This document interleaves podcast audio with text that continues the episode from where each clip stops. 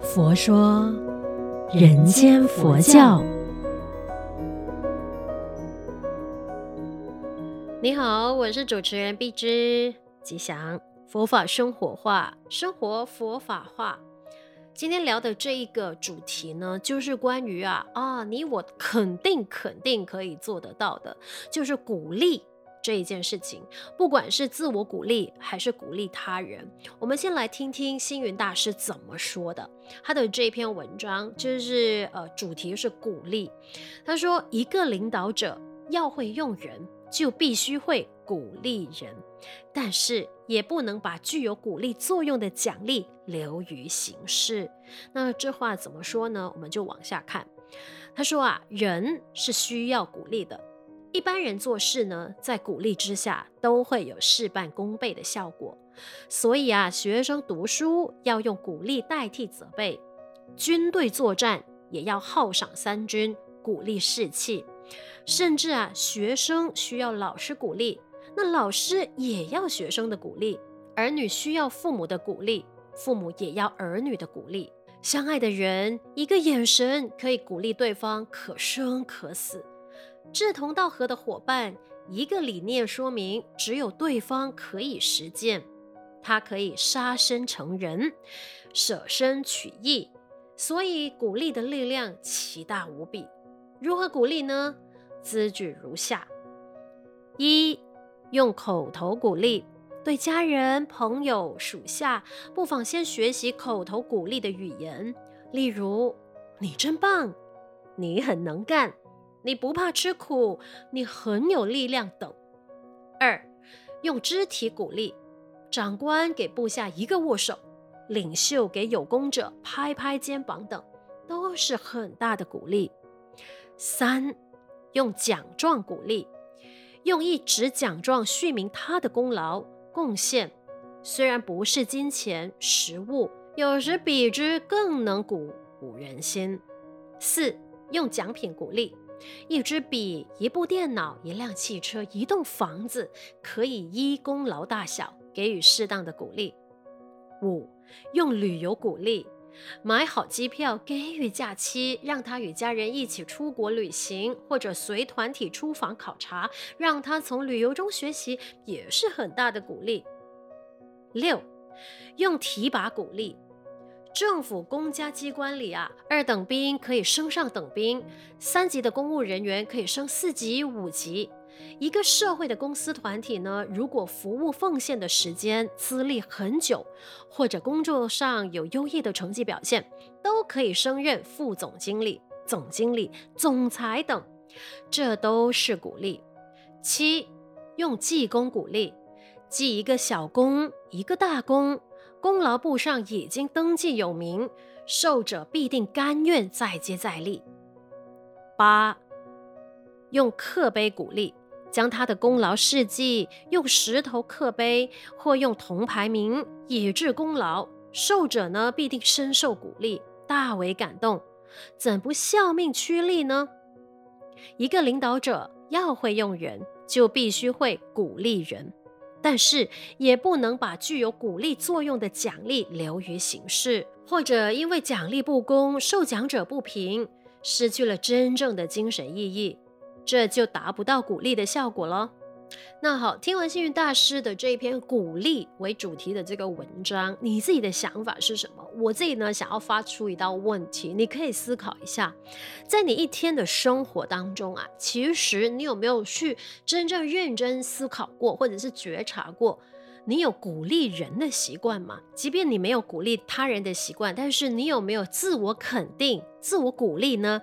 例如跟自己说：“哇，今天做得很好哦，哇，今天。”很棒哦，这等等这样子的，有些人就可能会想，哇，很做作呢，需要这样子的吗？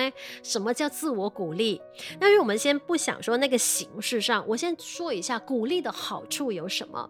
其实啦，我们将心比心，我们希望自己被鼓励，其实他人也一样希望自己被鼓励的，因为我们都是生而为人嘛，偶尔啦还是会呃有不自信的时候，或者是对一些自己没有把握的事情的时候，我们还是需要说，哎，他人来鼓励，来强化我们的自信心，不管对方是谁，有时候甚至是一个陌生人啊，他对你微笑啊，可能也是一种无形的鼓励来的，你明白我的意思吗？我曾经听过一个朋友，他真的就是呢，嗯。怎么说呢？他其实是有忧郁症，那其实是有严重到哈濒临自杀的那个呃行为了。所以呢，后来他发现到，哎，原来在他很忧郁、很郁闷的刹那，有一通电话打进来，跟他说了一些很简单的话语而已。他就此呢打消了那个自杀的念头，所以他一直非常感谢那一位呢，在他最彷徨、最无助的时候拨了通电话给他的人。所以你看到了吗？有时候我们一直觉得说哈，自己说话没有力量、没有斤两啊，何德何能？其实真的，你的一个微笑、一句话，呃，或者是一个鼓励的眼神，真的可能不晓得什么时候会帮助到那个被需要的人。那当然，以我自己个人的生活经验来看的话，因为很多时候我们的呃主持工作，对，我们有没有输出太多，说很多的话语？那一旦我完成了那个呃主持工作的时候，哎，可能跟我合作的人或者是商家给了我一个呃鼓励的话语，说哇，今天做得很棒。那曾经有一次我主持一个晚宴，现场很多的观众朋友是我肯定不认识的。那当然，整场晚宴活动做完之后呢，我坐在后台检讨的时候，我就觉得说啊，有一些事情，有一些话语，或者是有一些流程，我还是呃把关的不够严谨，或者是整个流程没有太顺畅。当我走下舞台的时候，观众开始离席了，因为活动结束了嘛。然后有一个观众，我其实不太记得他的样子，但是呢，他看到我跟我眼神对焦的时候呢，他真的就是竖起大拇指，然后对我微笑，点了点头。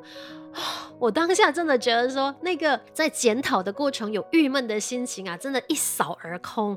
所以我想，哦，我真的很感谢那个观众了，给了我一个这样子的一个眼神跟一个手势。其实这个例子说明了什么呢？很简单，不管活到哪一个年纪，其实那个鼓励，不管是眼神、肢体动作，或者是一些呃其他的可能性，它都是给予一个人一个信心的提升，一个最大的肯定。那好比说，我们教育孩子的时候，其实孩子需要更多的鼓励，因为他们对于这个世界有太多的陌生感。所以呢，我觉得，身为大人的我们，或者是家长们，真的就是用那个呃。鼓励来取代那个责备，因为当我们不断的在责备他的时候，其实他的自信也不断的在被贬低。所以现在我们看到很多大人哈，有时候做很多事情没有自信，再往下，如果说有机会跟他聊的话，就会发现其实他从小就没有在一个被鼓励的家庭中成长。你看到了吗？那个潜移默化的影响力啊，是我们无法估计他的那个毁灭性的。所以我觉得说，其实任何人都需要被鼓励，在职场上，在家人之。间手足之间、朋友之间、情人之间、夫妻之间，等等等等。即便说我们周遭大自然的这些生物、动植物，它也需要被鼓励的。我好比说，举举一些很简单的例子，就如果说你家里有养宠物的话，那些狗狗啊，尤其是我们讲啊，狗狗就是最忠实的朋友了。如果说它做对一个动作，或者是呢，它有听话的时候，你给它一个赞美，它高兴的那个尾巴直摇，你就觉得啊，尾巴都要摇到掉下来了，对吧？所以呢，呃，曾经也有很多的科学家做过了这样子的一个验证，就是说呢，呃，在家里种的植物啊，就是可能它分成两两棵，然后呢，一棵植物你每天都给它说好话，然后不断的赞美它、肯定它，然后另外一棵植物呢，你就是不断的用那种污言秽语来骂它，然后不断的去否定它，你就会发现哈，那那两棵植物生长的过程哈，被一直语言肯定的那一棵植物呢，真的长得特别好看，特别的。茂盛，反之那棵植物一直被骂，一直被骂的呢，它真的就是很快就枯萎了。所以你看到了吗？我们口出的这些负面能量是无形的，可是呢，植物就直接呈现了它的那个生长反应。所以可见得鼓励的语言是多么多么的重要。那如果说你想要知道探讨更多关于鼓励的这一些这一些好处的话，其实你可以看一本书叫《水的秘密》。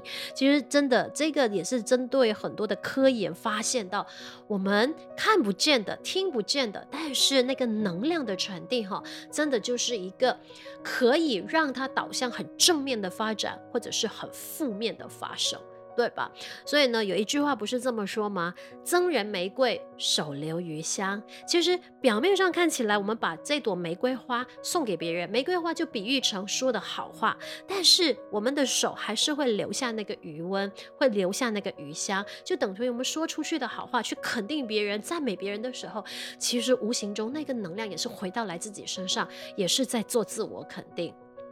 所以你看，鼓励的好处有多么的多，好不好？所以从今天此刻开始，不妨每一天做一个简单的练习，先自我肯定、自我鼓励，然后再给予别人肯定跟鼓励。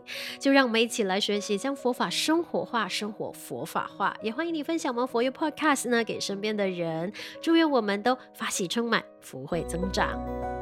佛说，人间佛教。